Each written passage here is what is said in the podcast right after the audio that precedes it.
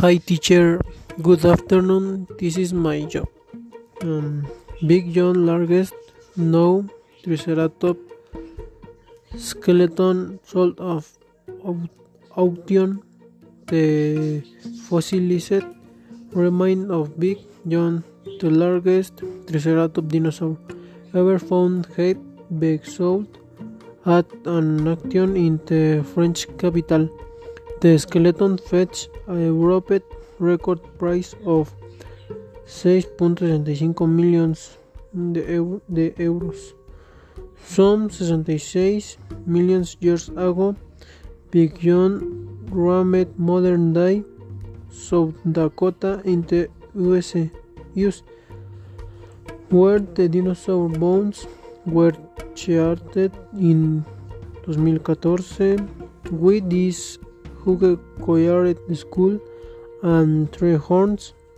The plant earning Triceratops was a giant of the Cretaceous period. A private anonymous collection from the USA bought Big John's skeleton, which was put on public display at the Road Auction Home in Paris last week.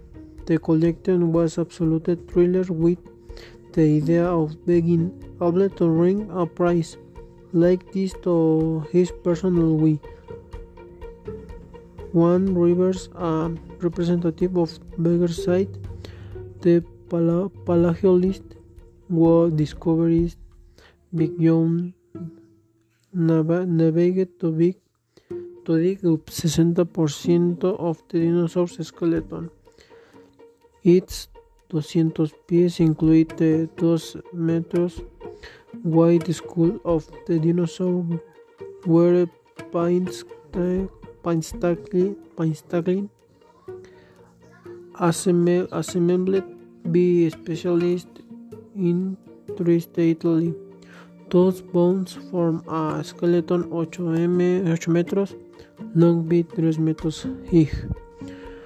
Thank you. Excellent day.